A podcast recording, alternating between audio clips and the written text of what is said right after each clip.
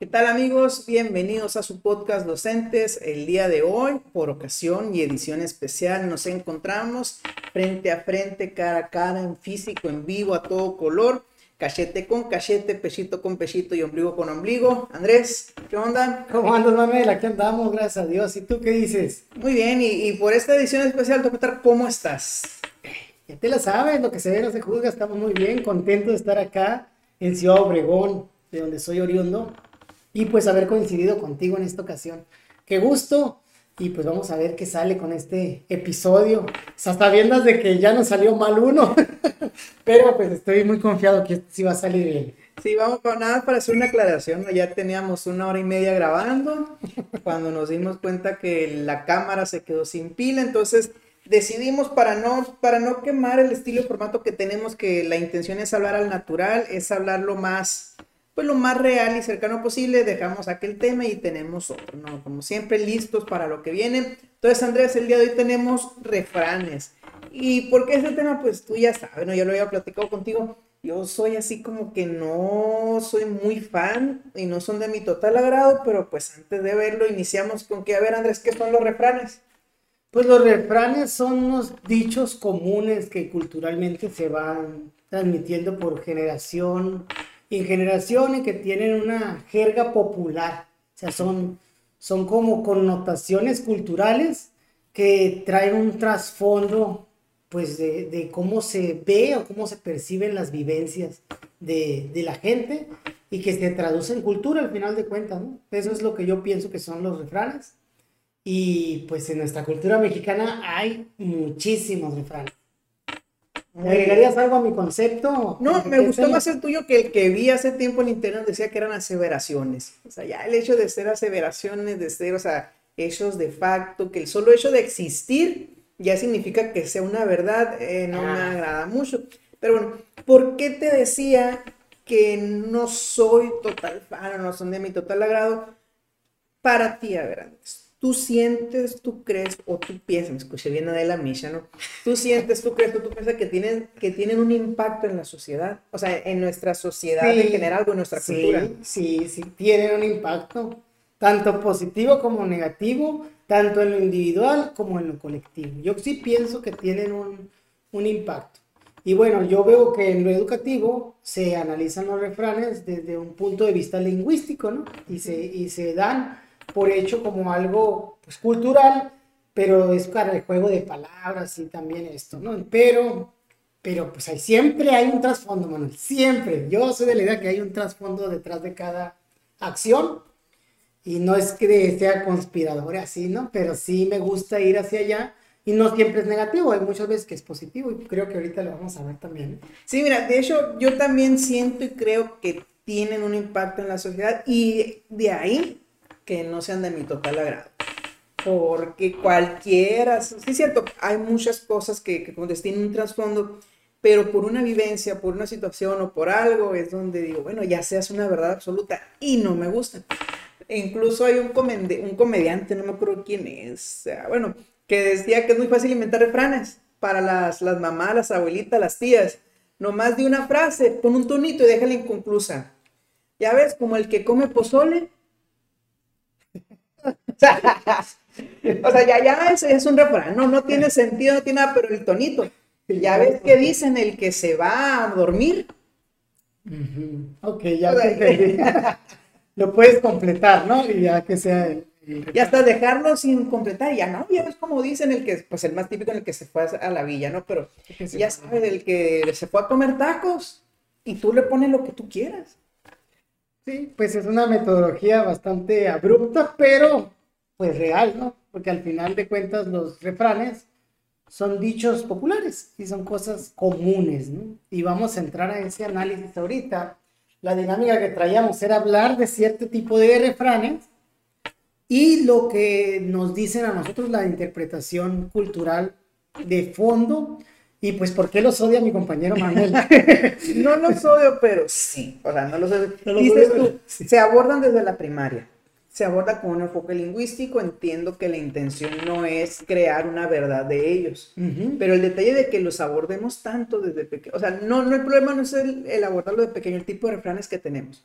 Entonces, eh, te pongo un ejemplo, o sea, bueno, mejor vamos primero a los refranes y te, te pongo el ejemplo. Sí, porque educativamente yo creo que se seleccionan los refranes que traen un trasfondo un poquito más positivo, pero no dejan de venir de la pópulo de, de los alumnos los refranes que ellos consiguen en la sociedad, que eso es lo rico y lo interesante de cómo están ahí esas ideas plantadas y cómo se desarrollan y te pueden llevar a, Eso. a, no, a no evolucionar como una persona pues de bien o con valores eh, muy, muy bien. Y vamos a iniciar con un dicho refrán, ya dicen por ahí que mentira que se repite mil veces se convierte en verdad. Entonces, a- ahí voy, pues cuando estamos repitiendo este tipo de frases tanto con los niños que las escuchan una y otra vez, pues sí se queda o dentro de nuestra propia cultura las conocemos. Pero vamos a hacer la dinámica primero, Andrés, de que tres refranes que no te gustan, o sea, que de plano,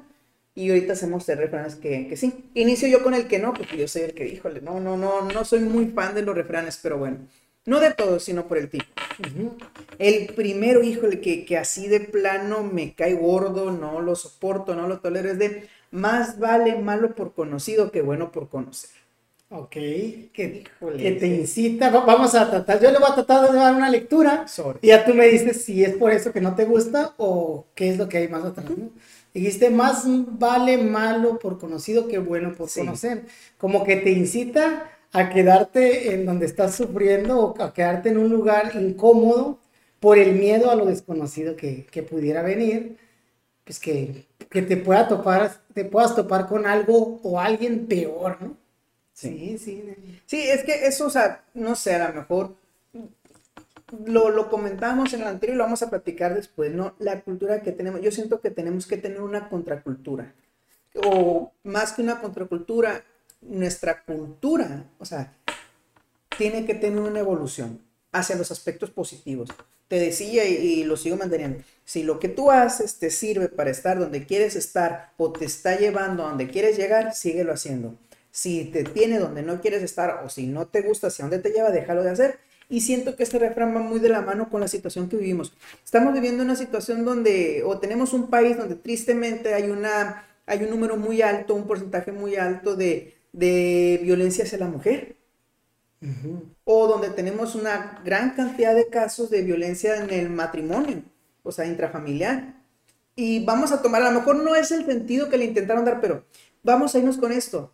O sea, más vale malo por conocido que bueno por conocer. O sea, ya muchacha, estás a punto de casarte con el novio, ya viste que es un borracho, que es un golpeador, que es un desentendido, que es un desobligado. Pero pues más vale malo por conocido que bueno por conocer. O sea, Sí, sí, le diste el contexto de la parte de las relaciones, ¿no?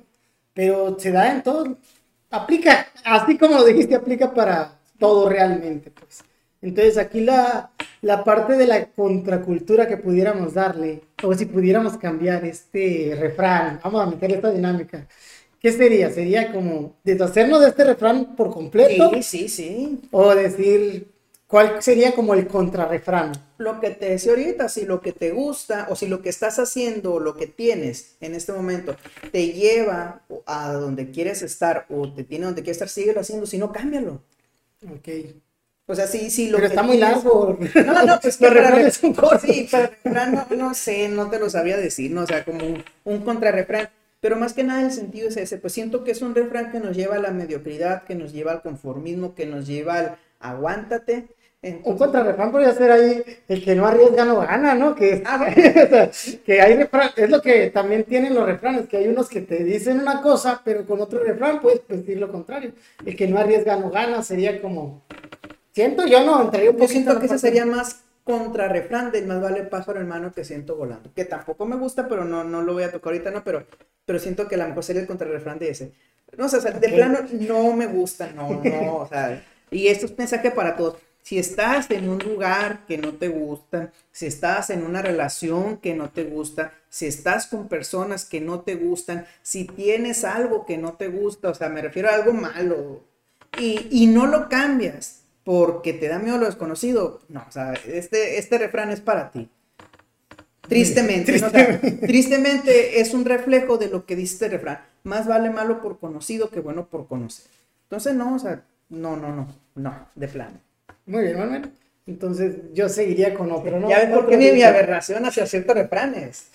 Sí, sí, sí, voy por que es un dicho más que un refrán, ¿no? Y ya lo habíamos platicado en varias ocasiones porque sale regularmente y está muy arraigado en la cultura mexicana y tú le vas a dar la interpretación. Ok. El que no tranza no avanza. Y, y sí, es algo que hemos visto muy mexicano, tristemente, no sé si en otros países exista, pero lo hemos escuchado. Es como parte incluso de, de la tradición mexicana, o sea, de- lo hemos manejado tan cultural que decimos que es de México. Es que en México el que no tranza no avanza, eh, sería la, la parte completa. ¿Qué significa? Que el que no, no hace tranzas, el que no hace malas mañas, el que no hace trampa, el que no roba, el que no estafa, pues no le va a ir bien. Entonces e- es... No, pues ese te lo dejo a ti. No, sí, y de hecho va por ahí, pues, y, está muy de la mano de la cultura de la corrupción que hay, de la cultura de la impunidad, que tiene que ver con que, pues, desgraciadamente en la vida política, también, también lo agregan así, en la vida política el que no tranza no avanza. Entonces ya hace también que cuando vaya una persona que pudiera ser recta y lo que quieras con cierta imagen, lo, lo, lo corrompen Sí. o, o lo desaparecen, lo desaparecen. No, y le diste buen contexto porque creo, siento que ese es un refrán que llega mucho. Vamos a poner una situación específica. Cuando un muchachito recién egresado, muchachito, muchachita, llega a un lugar y quiere hacer las cosas bien y se da cuenta que todo lo que está mal alrededor. ¿Y qué le dice al compañero que ya tiene varios años ahí? Tranquila, Willa. Oh, perdón, tranquila, tranquila, pues, tranquila, tranquilízate, aquí las cosas se hacen así, que es algo que también hemos visto, ¿no? Pues desgraciadamente eh, hay un contexto que te absorbe en muchos sentidos, pero también hay una contraparte, que es tu ideal, que también puede transformar de a poquito, al menos tu realidad ahí inmediata, ¿no? Y que debes de intentarlo, pues, porque si no, no, no. la educación debe ser transformadora, si no es, pues... ¿Te ha ¿qué tocado que te lo digan? ¿Qué? El que a ti, ¿sabes qué, Andrés? El que no tranza no avanza. Sí me ha tocado en pláticas, pero no, no necesariamente en, en- en algo que yo esté haciendo, ¿no? Sino que me están platicando y que de repente sale, regularmente cuando sale algo que hiciste mal a lo mejor o algo y lo platicaste y de cierta manera uno, uno puede juzgarlo o creen que vas a ser juzgado, dicen esa frase como que, pues si todos lo hacen, más que nada. Ándale. O sea, no es, no es el que tranza, sea, si todos lo hacen, pues yo también le entro. No, y sabes eso. también, que, que ahorita le diste ese enfoque, o sea, el, el que no tranza no avanza también te hace pensar como mexicano que todo el que le está yendo bien es porque hizo algo mal. Ujú. O sea, te hace pensar que todo el que salió adelante, todo el que progresó, todo el que se esforzó, o sea, te elimina la cultura del esfuerzo.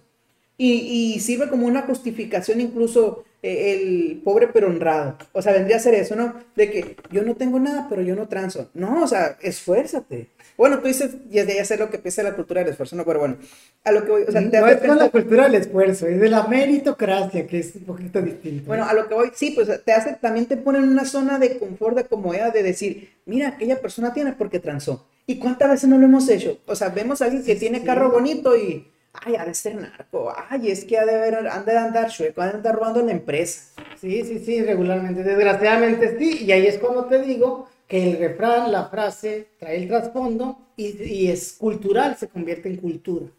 Bueno, sigue con el siguiente refrán. Ay, este, no sé si lo, si lo odio más que el anterior. Piensa mal y acertarás. Y este lo he escuchado tantas, tantas, tantas veces. El piensa mal y acertarás. A ver, interprétalo. Piensa mal y acertarás. Quiere decir que tú, con tu pensamiento, llamas a lo negativo. No significa eso, pero para allá iba. O sea, piensa mal y acertarás significa que piensa lo peor y vas a tener razón. Mm. Y eso aplica que es feo vivir en un mundo donde tú estés pensando lo peor de, de Todo. mí, pensando lo peor de tu esposa, pensando lo peor de tus hijos, pensando lo peor de tu papá, que ya no le ves ninguna buena intención a nada porque dice piensa mal y acertarás.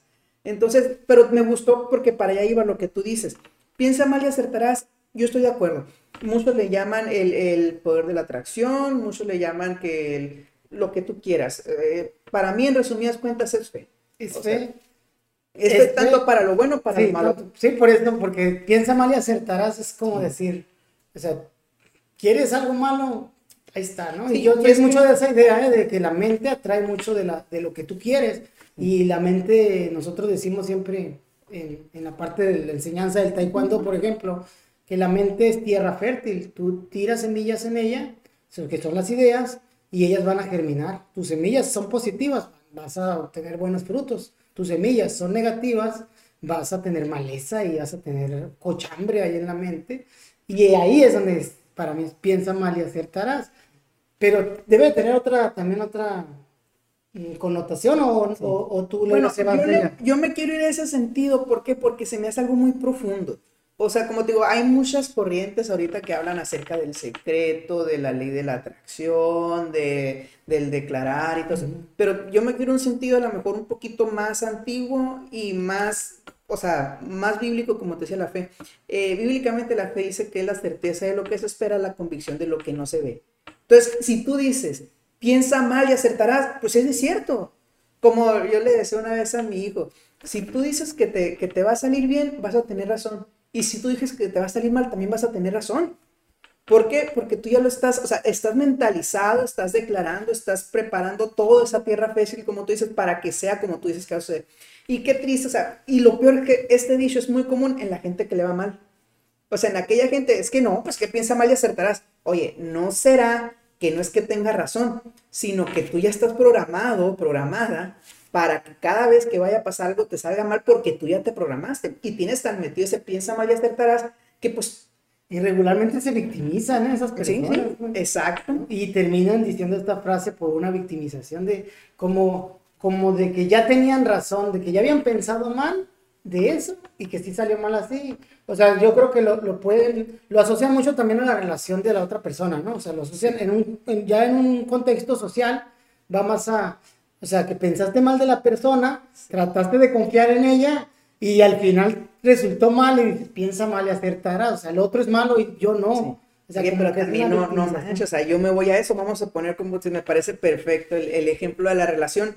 Hay un novio y una novia, vamos a poner, pues, vamos a poner en lugar de la novia, ni modo, aquí le tocó perder. Sí, la novia, pues pensando mal, llega el muchacho con buenas intenciones, le trae flores.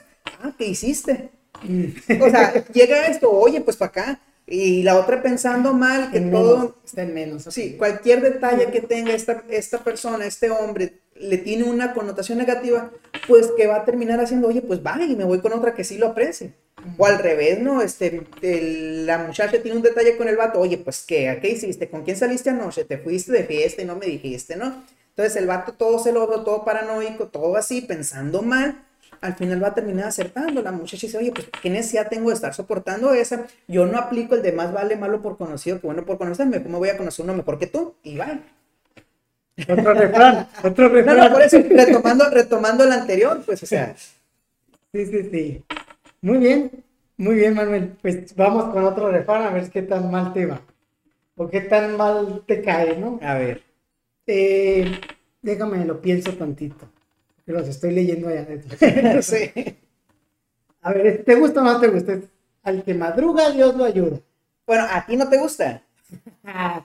Mm, sí me gusta, porque sí pienso que... No, pues estamos con los que no ahorita, con los que no te gustan así. Sí, bueno, es que estoy pensando en otro. Mejor saca otro tú y yo. Bueno, el, el, otro, híjole. No me voy a ir a los que están muy claros, pero este sí, el de tarde pero sin sueño. Híjole, cómo me acuerdo que me digan este. Tú sabes, ya, como, el, como dijiste, el, el, pastor de la educación, o de la, sí. No te gusta hacer esperar. Lo peor es que quien llega lo dice con una desvergüenza, llega, ay, tarde pero sin sueño. O sea, es una forma, igual va totalmente ligado a nuestra cultura. ¿Cuál es lo que se dice el mexicano? Es un puntual. Ajá, o sea, y, y, ese, este viene como a, a todavía a excusar, a darte un motivo, este, como una gracia de, ah, llegué tarde, fui impuntual, no respeté el tiempo de la otra persona, y aún así yo salí beneficiado aun cuando tú hiciste tu sacrificio por estar temprano. Y con una desfachatez tarde pero sin sueño. Sí, sí, sí, sí, te la compro, te la compro, me gusta porque refleja la cultura que tenemos de la impuntualidad, pues de que alguien llega y en vez de decir, lo siento, me levanté tarde por esto, no tengo, no tengo excusa y así termina diciendo tarde, pero estoy bien preparada, pero llegué muy tarde Y lo peor es que no es una vez, pues ya cuando lo dices es porque siempre llegas tarde, pero sin sueño, ya es como que la idea. No, y se me hace un insulto a la persona. pero Sí, la- claro. Tú te desvelaste, te levantaste temprano, te alistaste por estar a tiempo. Y yo llegué tarde, pero dormí más que tú y bien a gusto. Muy bien. Ya tengo uno. A ver. Y este, en el contexto que lo voy a poner, es, es en donde no me gusta, ¿no? A ver. Porque en, en el contexto de la fe está padre. Ahorita dije el que madruga, Dios me ayuda. No, ahora voy Sí. a decir, como traía Dios en la mente, dice, Dios proveerá. Ok. O sea, en el contexto de fe está padre. Ujú. Pero cuando lo traspasas al contexto material, de que tienes 10 pesos y que quieres un tazo que están vendiendo de edición y que dices, ah, Dios proveerá, en vez, en vez de comprar alimento, en vez de ver por otras necesidades que puedas tener en la familia y te dejas ir por un impulso, un instinto y justificas en una, pues, mal, mal acomodo de la fe, ¿no? Sí. ¿Cómo lo, lo- Justificas tu irresponsabilidad. Exactamente, justificas tu irresponsabilidad con, pues... Oye, pero, pero me queda, ¿por qué el tazo? O sea, te fuiste muy, no, muy a la primaria. ¿o Sí, sí, sí, sí, no. Yo no sé, es que iba a decir unas papitas, unas sabritas, Sí, pero ya no hay de 10 pesos. ya no te alcanza con 10 pesos. Ni paltazo, yo creo. Sí. Pero bueno, ese es el contexto, ¿no? Cuando me voy al contexto de la fe, yo estoy seguro que es diferente, pues ya puedes decir, Dios proveerá como algo, no sé, que, que en algún momento de angustia que tengas, de necesidad, en algún momento de, de, pues de, en el que estés necesitando algo que no lo tienes y que pongas tu en tu fe fe. primero que todo. Ahí está bien aplicado, ¿no? Sí, pues el descansar en la fe, ok, o sea, tengo todo esto, no puedo hacer nada, pues Dios va a proveer. Pero te entiendo y, y de acuerdo, ¿no? Cuando lo haces como un medio para justificar tu responsabilidad, para justificar tu, tu mediocridad o para justificar tu flojera, ay, o sea, pues Dios va a proveer, Dios proveerá. Sí, sí, sí. Sí. Sigues tú, adelante. Muy bien, seguimos con los que no, pues tú, tú- vamos a seguir. Dale unos dos más que no. Ok. Este, el de, bueno, mm, no me gusta por la predestinación, pero me pongo a al que hablamos ahorita. El de más vale pájaro, el que no me gusta por la predestinación es el que nace para maceta, no pasa el corredor, pero creo que está muy obvio. Entonces me voy más al de más vale, más vale pájaro en mano que ciento volando. Voy a eso, o sea, y, y, y no hablo, como decías tú, a lo mejor de dejar la seguridad, que la estabilidad familiar por algo, pero oye, eso también muchas veces Te limita. Sí, pues, y, y dicen por ahí, ¿no? Que te vas a, al final de tu vida te vas a arrepentir más de lo que no hiciste que de lo que hiciste. Y este refrán, o sea, entiendo como tú dices, me llama la atención que estamos sacando refranes que, que si los tomamos de la manera positiva pueden tener su cierta base de razón, pero ya aplicándolo a una cuestión que estamos hablando de algo cultural, pues vemos cómo sirven para justificar ciertas decisiones. Pues el, el no busco ninguna oportunidad porque aquí estoy bien. Vamos a lo mismo, va- vale pájaro en mano que siento volando. Aquí estoy con mi esposo que me golpea, que no me respeta, que lo que quiera, pero pues estoy con él. Al menos, y ese me llamó la atención, fíjate, vi una publicación hace poco donde decía una, señora, una muchacha, y estaba el, el hombre, ¿no? Este, sin ponerle atención, sin nada, pues al menos no toma. Y luego más abajito, una muchacha y, y el vato este tomando. No, pues al menos no me golpea. Y otra más abajo donde está el vato tomando y, gol- y golpeando a la muchacha, pues al menos no estoy sola.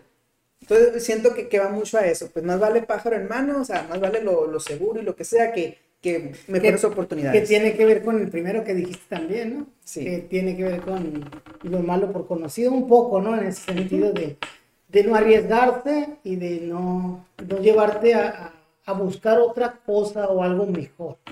Y que recaen culturalmente en el conformismo, en conformarte con, con lo mínimo, ¿no? Habrá quien lo mínimo sea que no tome, otro que no te golpee, así en el- cuestión de relaciones. Bueno, yo aquí voy con, con otro de, pero este va más enfocado a, ahorita lo estaba pensando, ya no lo, no lo tengo, Manuel, pero tiene que ver con, Sí, no, y te voy a decir por qué, por qué estoy tan en contra de este tipo de refranes. Decíamos ahorita, desde la escuela los estás aprendiendo, quieras o no, estás escuchando, estás escuchando, estás escuchando, y se te quedan. Y al momento de que hagas algo, ya te justificas con eso, o ya lo aplicas, y se te hace una forma de vida. Eh, es más, ¿Por qué no me gusta? Porque hay un refrán que dice, decir refranes es decir verdades. Y cuando tú ya te crees eso, que porque existe el refrán es una verdad, ya, o sea, tu cultura está basada en, no digo tu cultura en general, pero pues te dan muchas alas o muchas áreas de cómo justificar lo malo con, ah, es que el refrán dice, es una verdad, porque si el refrán lo dice, es, es, es cierto. No, y es que también yo siento que al final el refrán escuda la realidad y te, y te da un, un lugar en donde asentarte para justificarte tanto bueno como malo, como malo, ¿no? Entonces, eh, en la cultura eh, emprendedora, voy a decir, regularmente se tocan ciertas frases que a lo mejor no son refranes como tal, pero que, que te ayudan a sostenerte en tu iniciativa. que, pues, que, que, podríamos decir que positivamente así los pudieras tomar, pero tendrías que tener una base de, ese, de esos refranes como tal, y en la cultura mexicana el detalle es que hay tanto buenos como malos contra refranes, o los que más establezcan son del tipo tóxico, pues del tipo que, que, no sé si sea porque la sociedad los cobija en sus acciones, que es lo más probable, o porque los promovemos de esa manera. Pues. Y, y como entiendo que son una parte cultural, o sea, que es algo cultural, valga, que es una tradición, son tradiciones orales al fin y al cabo, pero también el, el hecho de no verlos como algo lingüístico, sino verlos como una verdad me preocupa. Sí, ahorita estoy viendo algo ahí que de, entre los refranes, te lo voy a robar porque me gustó para que lo exploremos, que es el de cuando te toca aunque te quites y cuando no, aunque te pongas. Sí. Lo pones ahí, es de los que te gustan, los que no, te gustan. De los que no me gustan. De los que no te, ¿Por qué no te gusta ese refrán? Porque voy a lo mismo que te, o sea, en, igual lo entiendo, no, perdón, pero pues sé que hay una parte que tú no puedes controlar sé que hay cuestiones que están más allá de tu control, o sea, eso lo entiendo. Pero ese refrán lo usamos muchas veces para lo mismo, o sea, cuando te toca, cuando toca que te quites y cuando no que te pongas.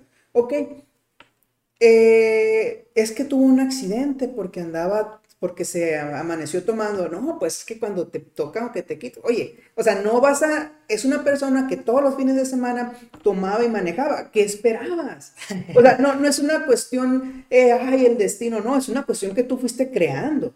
No sé si me explico. Sí, no, pero este, porque este refrán va a eso, ¿no? Al, al destino un poco, a la parte, yo lo veo como uno de los refranes que refleja mucho la creencia hacia el determinismo, hacia las personas que creen que todo está premeditado en un plan, que todo lo que estamos haciendo, incluso lo que estamos aquí tomándonos este café, hablando, grabando, ya está escrito. La persona que cree ese, yo estoy seguro que este refrán es del, de ellos. Pero yo coincido contigo, yo no soy de ese tipo, y sí, sí, pero sí me ha tocado ver que lo, que lo hacen. Obviamente, las probabilidades y las posibilidades de que te pase algo malo o bueno van a depender mucho de esas condiciones en las que te estés poniendo. Por ejemplo, tú diste un claro ejemplo. Una persona que bebe y maneja con regularidad, pues obviamente la probabilidad de un accidente, fatal o no fatal, pues es más alta que la de uno que estamos encerrados en la casa sin exponernos. Pero el determinista te diría, bueno, pero si sales y te atropella un camión a ti, te va a pasar, aunque te... tengo, tengo, ahí, tengo una amiga, este... ¿Es determinista ella? No, no, pero un saludo, no decir tu nombre, ahorita eres directora en Hermosillo y vivimos, este, trabajamos y vivimos juntos entre, ya sabemos ahí quiénes somos, ¿no? 11 personas que la atropelló el camión, pero no una vez, dos veces. bueno, no, no volteaba a los lados, yo creo. A, eso voy, pues. Este, ya, ya hay demasiados quienes nos conocemos, ya sabemos de quién hablo, ¿no? Pero este, yo sí le decía, oye, fíjate, cuando vas a cruzar la calle, no estamos en tu pueblo. Y a eso, eso también entiendo, sí, pues no voy a decir nombre por, porque demasiado. Es de pueblo, sí. yo, ya te vimos. Sí, eres directora, saludo. Este, Sí, pues a eso O sea, tú decías, te pueden atropellar. Es cierto, te pueden a Cualquiera le puede pasar a cualquiera. Pero si tú eres una persona que se cruza la calle sin ver, por supuesto que en algún momento tus posibilidades incrementan. y, y, este, aunque te, cuando te toca, aunque te quites y cuando no que te pongas, normalmente lo usamos para cuestiones negativas. Entonces, quita mucho la responsabilidad de la prevención. quita mucho la responsabilidad de la precaución, o sea, quita mucho eso, pues, eh, si tú manejas, eh, tú y yo que, que, tendemos a manejar mucho por nuestro trabajo o por, también porque estamos lejos, vamos a decirlo así, eh, al menos yo supongo, quiero suponer que tú eres una persona que maneja con responsabilidad, que no se la lleva, no se cree Toreto, que anda tum, tum, tum, tum, este, y cuántas veces, no sé, me pasaba mucho cuando estaba en la sierra, carros que se dejaban venir a lo tonto, que estuvieron a punto de chocarme porque venían rebasando en curva. Oye, o sea, es en algún momento, que yo me salvé, no me chocaste, que pude haber sido yo, aun cuando yo venía manejando de manera responsable, y afortunadamente por la prevención y gracias a Dios no me pasó nada. Pero esa persona en algún momento le va a pasar algo, porque es una práctica común. Ok, sí, sí, sí. Totalmente de acuerdo contigo, ¿no? Te digo porque la, eh, conozco personas que la dicen seguido y que de cierta manera se van a otro tipo de ejemplos, ¿no? Se ven a otro tipo de ejemplos y hacen la contraparte y creo que estos contraejemplos, que son excepciones a la regla en muchos casos, son los que eh, acrecentan esta ideología o esta creencia, ¿no? De, de un plan determinado 100%. Pero pues realmente si fuéramos 100% deterministas, o al menos así lo dicen los filósofos, no tendrían ni nada de sentido la vida realmente, pues no tendrían sentidos. Si lo entendieras al 100%, sería como, sabes que vas a terminar en la nada o sabes que vas a terminar en donde sea que sepas, eh, pues no, no, no valdría la pena. No, y aún, y aún así, ¿no? Este, vamos a irnos porque entiendo que esta predeterminación tiene mucho que ver con la religión, ¿no? se, habla, se habla mucho de los planes de Dios. Ok, o sea, pero tú mismo puedes... Eh, vamos a suponer desde un punto de vista religioso, Dios no va a tener planes malos para ti, planes buenos, pero si tú no, si tú te apartas de eso, o te lo voy a poner como papá, tú puedes tener un plan perfecto para tu hijo. Sabes que yo quiero que mi hijo vaya a esta escuela, yo tengo, me gustaría que hiciera esto, que hiciera esto, y ya tiene así. Pero si tu hijo no lo quiere seguir y se va por otro lado, pues ya no es, ya no es que fuiste tú. No, y, qué bueno que lo tocas, ¿eh? Porque cuando digo planes celestiales me refiero más que nada a universales, así, ¿no? Pero aquí me gusta para lanzar una pequeña historia. A ver este, quienes no la han visto, la película de En búsqueda de la felicidad, hay una parte... Paréntesis, que no me gusta. ¿Esa película? No, no esas. Soy, las únicas películas que no veo son las películas tristes. ¿Sí? No me gustan las películas tristes. O sea, tiene su parte bonita al final, ¿no? Pero, pero no me gusta sufrir viendo una película. Sufrí con la de Bolt, la del perrito. No quise ver la de Hashiko, o sea... no la quise, eso lo, nomás sigue, sigue, pero no, no me gustan las películas. Pues qué bueno que no la viste porque te va a gustar esta parte que te va a Sí la vi, pero no me gustan las ah, películas.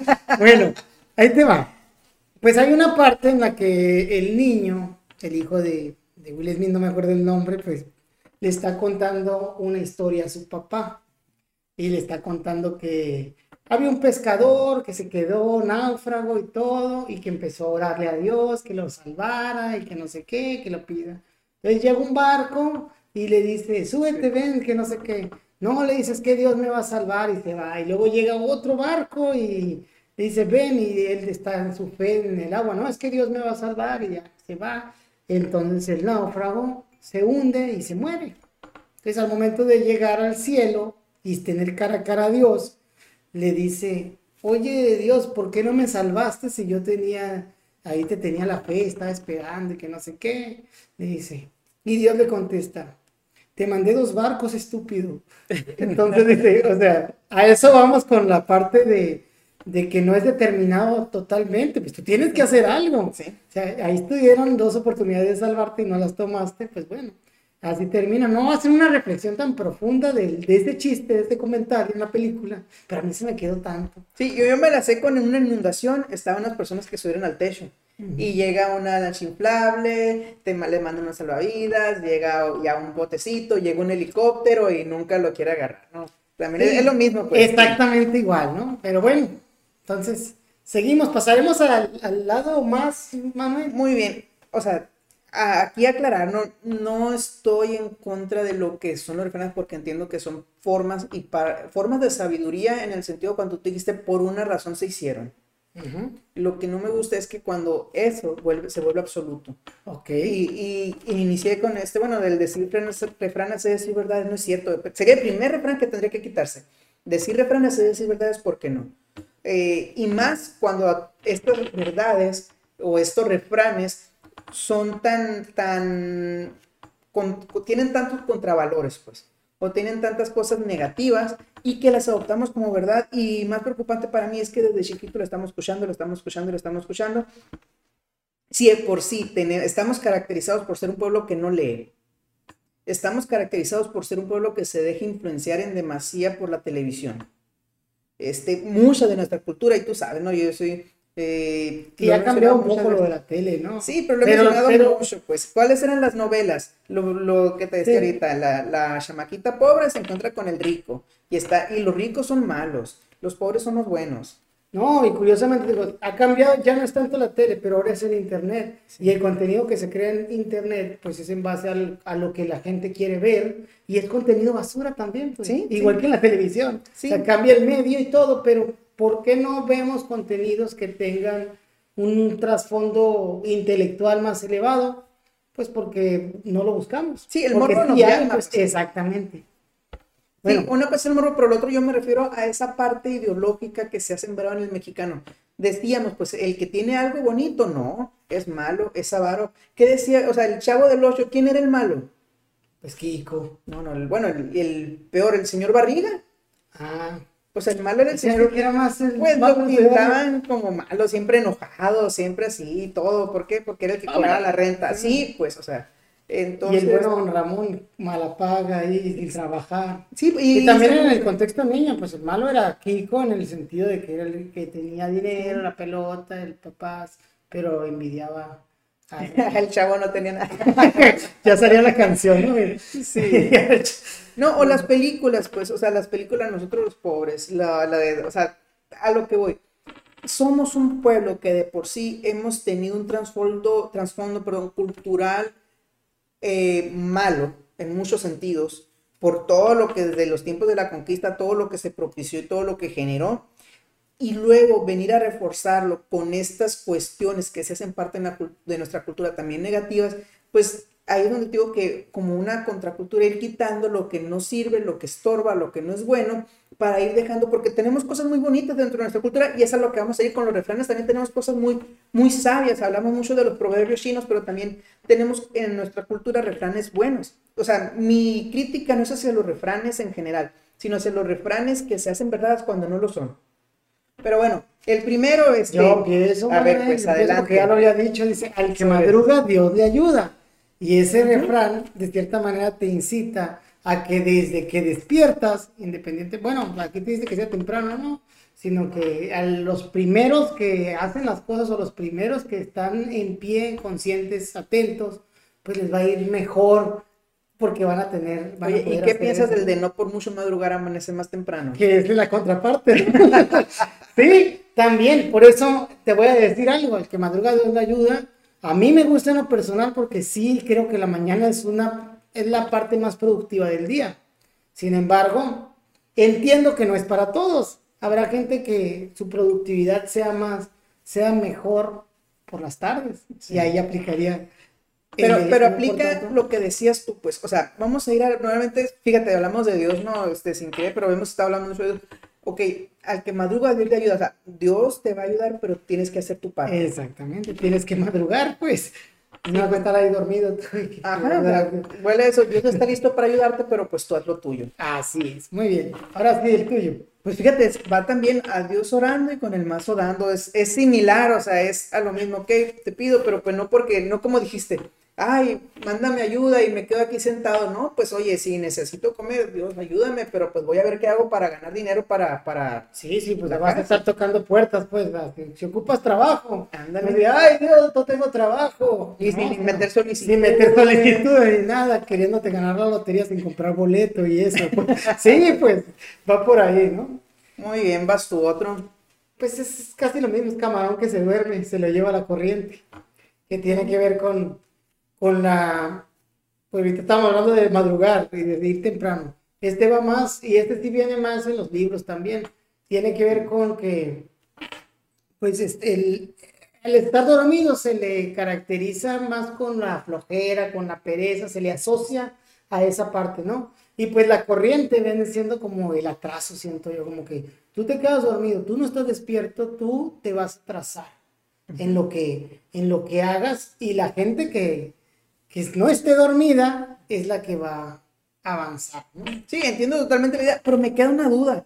¿Por qué camarón? O sea, estaba pensando, ¿qué, qué no, que tienen un ciclo de sueño? Ya ves que algunos animales, por ejemplo, los delfines y los tiburones, creo que duermen y con un ojo abierto o una parte, o sea, me quedo, pues, ¿por qué el camarón? O sea, ¿tendrá un, un ciclo de sueño diferente o, o, será de esos animales que están despiertos una parte y la otra no? No tengo idea por qué el camarón, pero... Sí, porque, porque no, este, oso panda que se duerme, se le rompe la rama o... Ah, no, realmente no. Pues es que yo creo que con la corriente, tiene que ver con la corriente, ¿no? Más que con el camarón.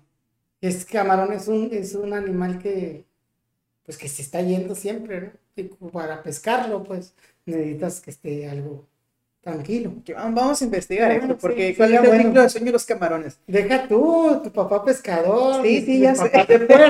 y no sabemos qué onda con los camarones. Creo que ahí estamos está, está muy bueno. Sí, pues. El sol sale para todos. Esto me, me, gusta mucho por el. O sea, aparte de que es una. Ahí sí lo digo que es una verdad.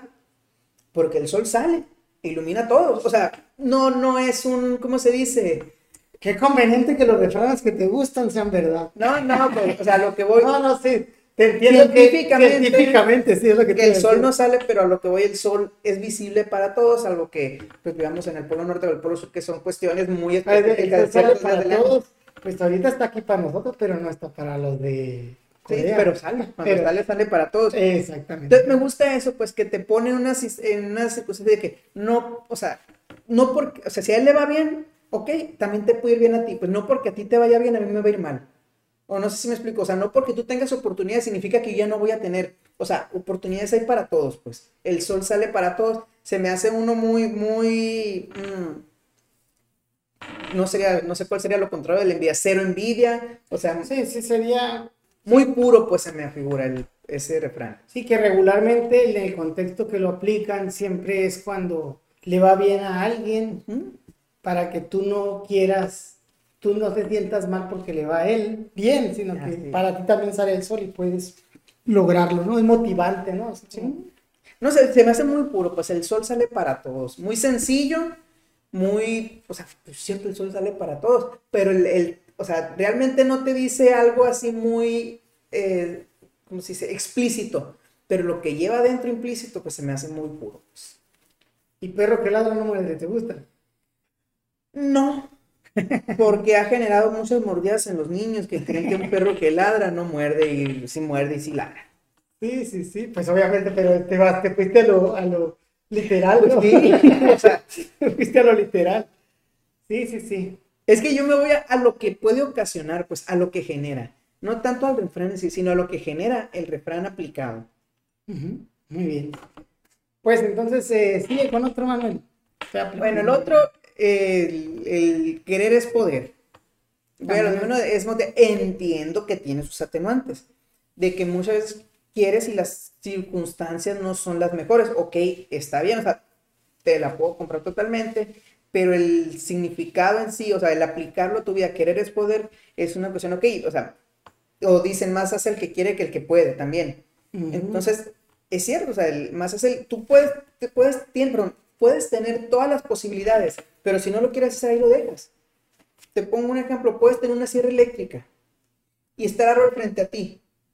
Y otra persona puede tener un hacha, un cuchillo y está el árbol. Y algún tenga el de la sierra eléctrica esa, pero si no la quiere usar no va a cortar. O sea, más que nada yo me voy por ese, por ese punto, pues. Sí, sí, sí. Y entra el punto, me, hace ruido porque es meritocrático este. Pero ¿por qué, ¿por qué no te gusta la meritocracia? A, a mí no es que no me guste. Creo de cierta manera en el plano individual, pero estoy convencido también de que no, estoy convencido yo, obviamente no de verdad absoluta, sí, pues porque pues, todo es platicable, voy a decir, que es es limitante, pues. O sea, no, no es para todos, como dicen. No es para todos. Y eso hace como que quiere separar un poquito a la gente que sí lo pueda tener de la que no cuando no ves, como tú dices, las condiciones contextuales, que son diversas. Si yo pongo un ejemplo muy claro al salir de la normal, por ejemplo, no es lo mismo salir de la normal. Todos, o sea, vamos a decir, entramos, salimos en un mismo plano, pero la condición social, económica de cada persona que sale es distinta y en el mapa de la vida te coloca en, distintos lugares. Hay gente que sale de la normal con una deuda de 60 mil pesos con relación al crédito educativo, con tres hermanos más abajo que el que tienen que estudiar y que los tiene que mantener el primero. Y hay otros que puedan salir siendo el menor, como fue mi caso, por ejemplo, ya sin pendientes mis padres y gracias a Dios con un auto que ellos me dieron, otros que tuvieron que comprar. Entonces, eh, de cierta manera empiezas en la línea de la vida distinto. Entonces, a los 10 años, tú puedes decir, ah, mira, ese le va muy bien, machín, ve el otro que también salió igualito de normal, el mismo año y todo, y no tiene nada, por hablando ya de, de cuestión económica o social, y puedes decir, no fue lo mismo, lo estás tratando de medir con una misma vara, cuando no es así. Meritocráticamente se supone que tu esfuerzo es 100% retribuible a lo que tú estás haciendo, y en este caso así disparejo, te puedo decir que el que el que hizo más en esfuerzo no tiene la mayor recompensa. En el caso de, de, la normal, bueno, es que meritocracia... Y de cualquier trabajo. Sí, no, no, no hablo a lo mejor del sentido donde están, pero meritocracia, vamos a decir que entiendo que hay, como te digo, insisto, atenuantes y agravantes. Ok, a lo mejor tú que saliste sin ninguna deuda puedes hacer una maestría y el que tiene que mantener su mano no. Y tiene su porcentaje de influencia al momento de querer avanzar, ya sea en carrera magisterial o director. Pero bueno, ¿qué te impide a ti, como maestro, que tengas esos detalles a hacer la promoción para director? Quitando la, o sea, la atenuante y la agravante de la maestría. Pero, ¿qué te impide a ti hacer el examen? No, nada te lo impide. O sea, entiendo, hay un video muy interesante, es, es gringo el video, donde ponen un montón de muchachitos que están sobre una línea y le dicen, bueno, vamos a hacer algo. Y empieza a hacer preguntas como un coach eh, coach me refiero a entrenador real, en el sentido real del entrenador de fútbol americano, parece que es así, ¿no? Bueno, ya lo he visto, sí. Entonces dice, ok, sus dos padres viven juntos, da un paso al frente. ¿Alguna vez has tenido que pensar qué vas a comer eh, o si vas a tener para comer? No, pues acá. Eh, ¿Alguna vez has estado en la cárcel?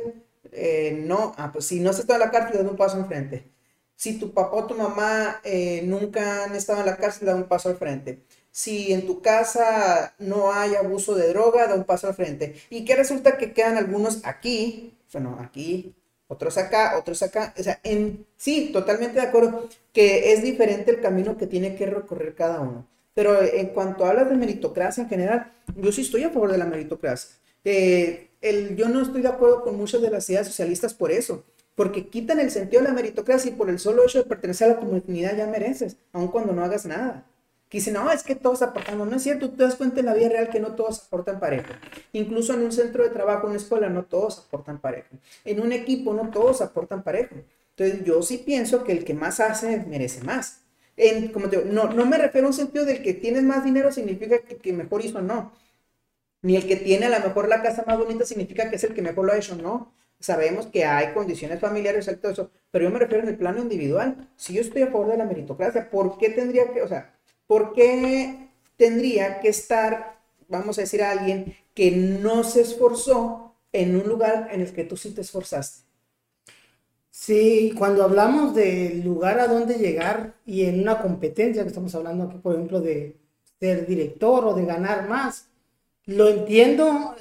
para mí, lo primero es poner el piso parejo. Y eso es lo que me gustaba a mí directamente de, los exámenes del servicio profesional docente que te ocupaba la licenciatura y, y, de ahí era el piso parejo para todos, independientemente de antigüedad o lo que tú quisieras, ¿no?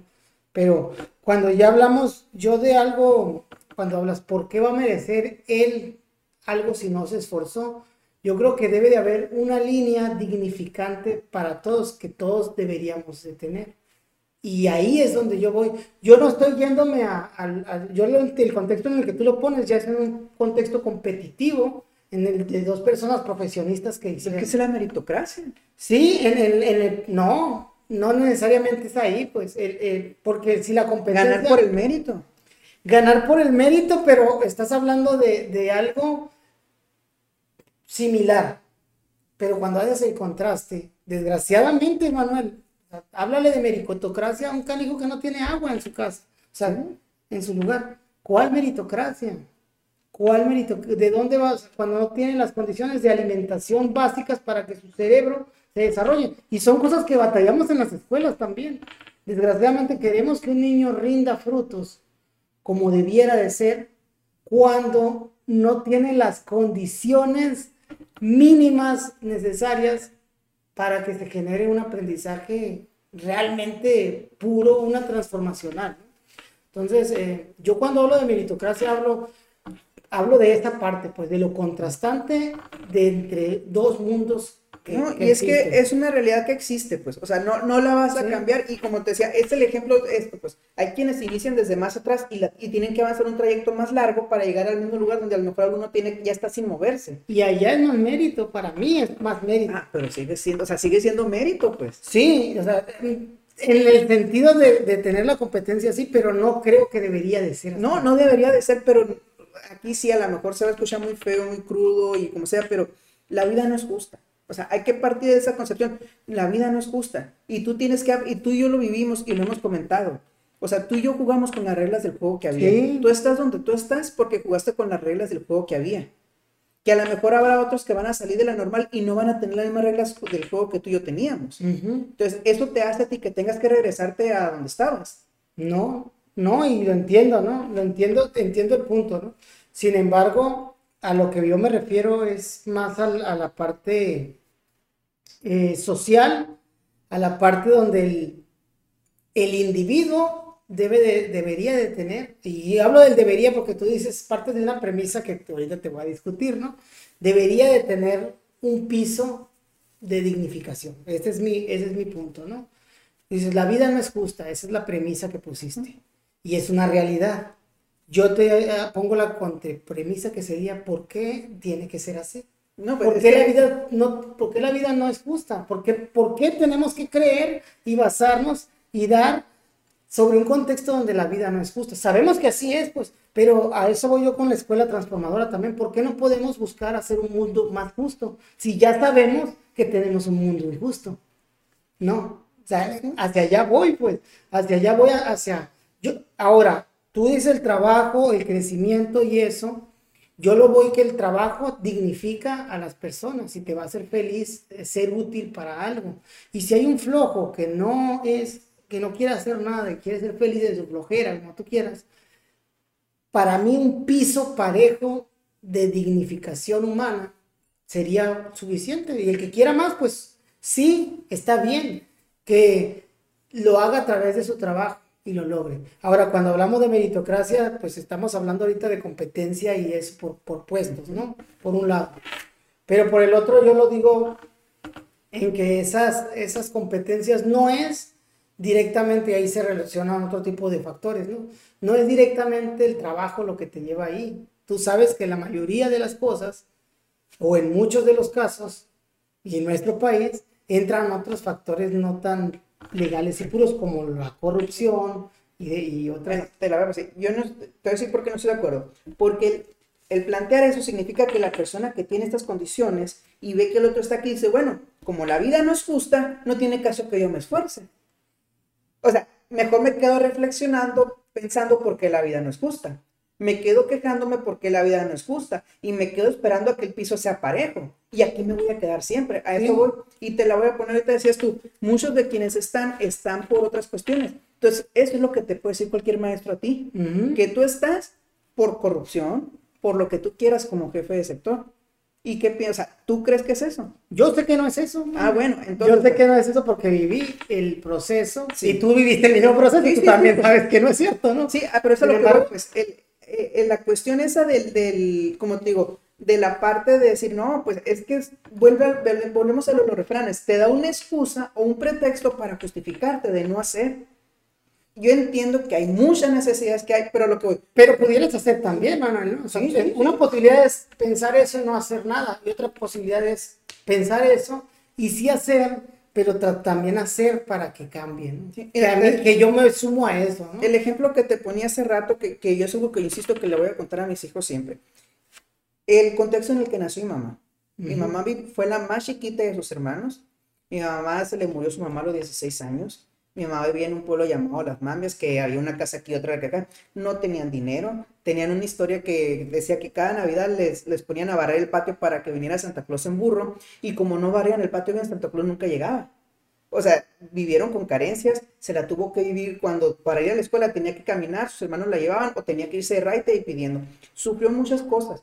Entonces, ahora, el hecho de haber tenido ese piso, vamos a decir, diferente al que tenía otra persona, no la limitó a quedarse ahí hizo lo que tenía que hacer y lo hizo por méritos, porque se esforzó. Entonces, eso es lo que voy, pues. Es muy fácil quedarse en un lugar donde no, pues es que no tengo las condiciones óptimas, aquí me voy a quedar, ¿no? Yo a eso me refiero, y sí sé que hay mucha desigualdad social y que una parte importante es eliminar esas barreras, primero que nada, eliminar las barreras que te impidan, o sea, o el piso digno, como tú dices, ok, hay que intentarlo, pero en lo que se está intentando también tú te tienes que esforzar, no quedarte esperando. Y estoy de acuerdo totalmente con eso, ¿no? Ahora, vamos al ejemplo de tu mamá, ¿en qué año nació? 60. En 60, entre los 50 y los 60, toda la generación de esa manera tenía un 90% de posibilidades de movilidad social. O sea, tus papás y mis papás vivieron en una época dorada de progreso en tecnológico, educativo y lo que quieras, que el, tenían, la gente que nació en esa época tenía el 90% de las probabilidades de, de, tener movilidad social. ¿A qué se refiere movilidad social? A tener, a tener un mayor ingreso, una mayor calidad de vida que sus padres. No sé si te tocó o te ha contado tu mamá o te contó en su tiempo la cuestión de la luz. Hace poco hablaba con, él, con mi mamá de eso, de que ella hasta los 10 años conoció la, energía eléctrica. O sea, que son cositas que, que, que te cuentan y dices, ah, caray, y ahorita ya todo está eso dicho, ¿no?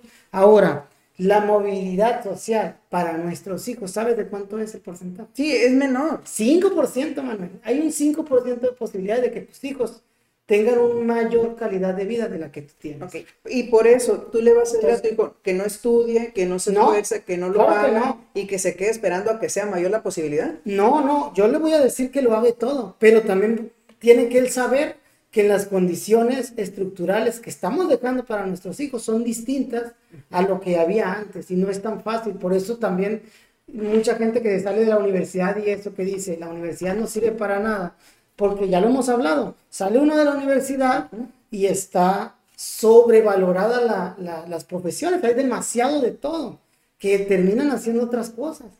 Entonces, esos son problemas estructurales. Y tú dime que, no, que, meritocráticamente está bien, le conviene de los 500 abogados que salen en el estado de Sonora, no sé si salgan eso más, va a haber dos, tres que van a ser los super abogados los demás van a hacer trámites. Sí, no, y porque atrás a lo mejor van a tener un papá que ya tiene un buffet, o sea. Exactamente. Es ¿Cuál mérito? Bueno, pero es que esa, una cosa es el privilegio y el acomodo. Y, siempre ha existido. Sí. Y hay familias que históricamente así han vivido y gente que tú ves de poder que así ha vivido y todo eso. Pero también hay quienes llegaron desde abajo a hacerlo. Sí. Entonces, no restarle, no porque haya unos arriba significa que los que estén abajo no se van a esforzar. No, y yo no estoy diciendo a ningún lado eh, eso de no esforzarse lo demás, lo has dicho tú, Manuel, pero yo no lo estoy diciendo. Yo te digo, yo soy de, cuando pudiste el ejemplo, te dije, yo soy de la idea de sí le voy a decir que lo haga, pero que también se fije que las condiciones estructurales están ahí, las condiciones materiales que se van a tener. Para empezar, tanto mis hijos como los tuyos son privilegiados en ese sentido. Y de, ese privilegio, yo lo que quiero que es que sean agradecidos. Pero si te vas también, no son privilegiados a lo mejor como una familia que tiene. Exactamente. O sea, y esto es, es entendible y ellos lo van a saber. Son privilegiados, pero... A comparación de otras personas. Y a comparación de nuestros ancestros, de sí, cómo vieron sus condiciones y demás. Pero son, vamos a decir, no tienen el privilegio desde el punto de vista que el sistema ya no funciona igual y, y tiene que irse modulando, y no estoy diciendo cambiando, ¿no? Yo no soy un anticapitalista, no soy una persona que no le apueste al... Andrés el Che Morales. el Che Morales. No, no, no soy así, pero sí me gusta ver un panorama general y ver ambas vertientes y pienso que las partes de, de socialismo, de comunismo, hay cuestiones que son como la contraparte del capitalismo que, que, que funcionan para que no sea tan voraz la cosa por acá, pero nunca me ubicaría, o sea, en una izquierda totalitaria y autoritaria de, de no tener las libertades de hacer lo que te quiere, de lo que tú quieras hacer. O sea, no estoy ahí parado, no estoy parado en un extremo ni en el otro. Trato de, si estoy más para la izquierda, no te voy a hacer, doy más para acá, de, de que pienso que tendríamos que tener un enfoque hacia la sustentabilidad, hacia el cuidado del medio ambiente, hacia la parte de que nuestro mundo funcione con nosotros en él y no que funcione para nosotros. Por desde ahí, desde ahí, bueno, que ya me fui del otro lado, ¿no? Porque estamos hablando de meritocracia, pero en el campo meritocrático en sí, pienso que, que, que debemos de buscar partir de un piso parejo. Pero debemos quiénes? Debemos de buscar como sociedad, las personas, o sea, la, la, el sistema de vida tendría que ser así. Mm, ¿Cómo pudiera de ser salir de la universidad, digamos, ¿no? Y, y tratar de, de, no sé, de tener un sistema que te permita dignificarte por medio de tu trabajo y no ir nada más por el dinero, pues, que te vaya preparando. Por ejemplo, en Suiza hay un, hay un sistema que desde la prepa te, te llevan a que tienes dos días o tres escolares y los demás en un área que tú ya has elegido. Banco, recursos ¿En dónde? En Suiza. Eh, país que se caracteriza por no sé, tú dime. No, pues un país que se caracteriza por las transacciones bancarias, por las instituciones bancarias que tiene totalmente capitalista. Sí. Entonces, eh, o sea, son, como te digo, sí, está claro que las condiciones deben mejorar para todos, pero yo lo que voy, y a lo que veía, veíamos de los refranes, o sea, que estos refranes muchas veces te llevan al conformismo y al quedarte donde estás porque no estás. Sí, igual, yo no, por eso te digo que debe de ser un, algo activo, pues, algo que te lleve, no nada más sin conformarte, estar en las redes, ah, todo apesta, no, sino que te lleve, y no hablo de movilizaciones tampoco, sino de que tú entres en el juego y pongas nuevas reglas, porque la gente que está ahí va a poner nuevas reglas. ¿Y quién lo va a hacer? Pues las personas. El que, llegue. Sí, las personas que vayan llegando. Por eso, por eso esta persona que está acá, o que está aquí, o que esté donde está, lo que tiene que ver es fijarse bien en las condiciones y tenerlo bien claro. Saber que cuando llegue, voltear para atrás y no decir, yo lo hice porque estoy el fregón. Que eso es la meritocracia también. Yo por mis medios y todo. No, no es cierto. Eh, partiste de un privilegio, por un lado. Segundo, sí tienes un mérito en esto. 5 o 10%. Que es suficiente para hacer una diferencia entre una carrera. ¿No? Pero también tienes que voltear y decir, ah, caray. Y esto es lo que estuvo conmigo. Yo veo mucho las condiciones y me siento súper agradecido por haber tenido lo que tú dijiste de los pasitos. Yo lo tuve y, qué bueno. Ojalá que todos lo tuvieran, digo yo. Eso, es mi pensamiento. Ojalá que todos lo tengan y ese es el piso dignificante que Pero es que eso no está peleado con la meritocracia. ¿Qué es lo que no está peleado con la el, el que hay un piso dignificante no está peleado con la meritocracia. Pues no, y tú dijiste que estabas en contra de la meritocracia. Sí. O sea, meritocracia es el que se esfuerza, o sea, se le entrega al que se lo merece, se le entrega al que se le esfuerza, al que, se, esfuerza, lo merece. No, al que meritocracia es de mérito, al que hizo los méritos para conseguirlo. O sea, se le entrega o está ahí el que hizo los méritos. Es lo que, ¿En qué estás en contra de eso? ¿Y cuáles son los méritos? Dependiendo, como tú dices, las reglas del juego son las que están ahí. En tu caso, tú y yo estamos porque seguimos las reglas del juego, porque hicimos los méritos, bien o mal con el trasfondo que teníamos, pero hicimos los méritos. Sí, sí, sí. Es a lo que voy, pues entonces, no se me hace bien criticar al que llegó porque yo no lo hice. Sí, no. Que, que es al, que va mucho el que critica la meritocracia, que yo sé que no es tu caso, pero el que eso, pues, ay, es que yo lo critico porque él está ahí y volvemos al pensamiento. Es que él está ahí porque es acomodado. Él está ahí porque sus, porque hizo tranza. Pero quita eso y cuáles fueron las condiciones para que se dieran, O sea, vamos a hablar de nuestro caso.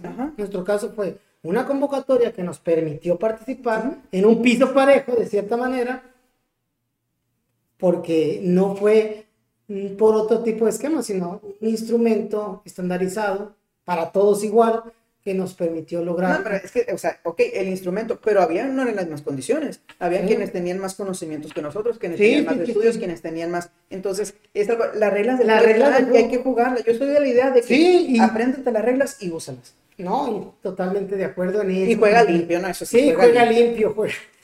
Qué bueno que lo aclaras. Sí. Porque por ahí va la cosa, pues, de, de, de hacerlo. Entonces, sí, yo a lo que voy es eso, pues, con la relación a la meritocracia no me convence del todo, o para no decir que estoy en contra, ¿no? Como así, no me convence del todo porque no siento que, siento yo que detrás de tu logro y del mío está algo de condiciones, ¿no? Pero En este insisto, caso, no, está lectura peleada, no está peleada la meritocracia con el agradecimiento. Sí, no está peleando. Pero yo veo, yo creo, es mi creencia, ¿no? Que mucho del, que la meritocracia en sí te hace creer, y es la creencia de la meritocracia, si quieres, o el mito, que tú logras lo que, tú vas a lograr lo que quieras por el mérito que, que lleva, sin ver otra cosa más que puro esfuerzo y échale ganismo. Y es una creencia, ¿no? No es una realidad. Sí, pero es que una leganismo es diferente porque uno dice, ay, es que el pobre es pobre porque quiere, no es cierto, o porque no trabaja. El jornalero trabaja ocho horas y habrá otro que no. Bueno, yo vuelvo a lo mismo, no se trata del que hace más, se trata de las reglas del juego. Y dentro de esas reglas están las condiciones y todo lo demás.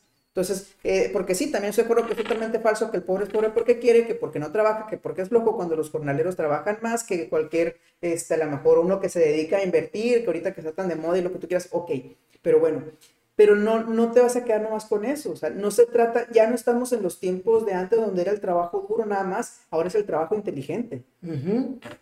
Sí, de acuerdo con esa parte, ¿no? Sin embargo, la creencia, ¿tú no crees que detrás de la meritocracia está el echeleganismo?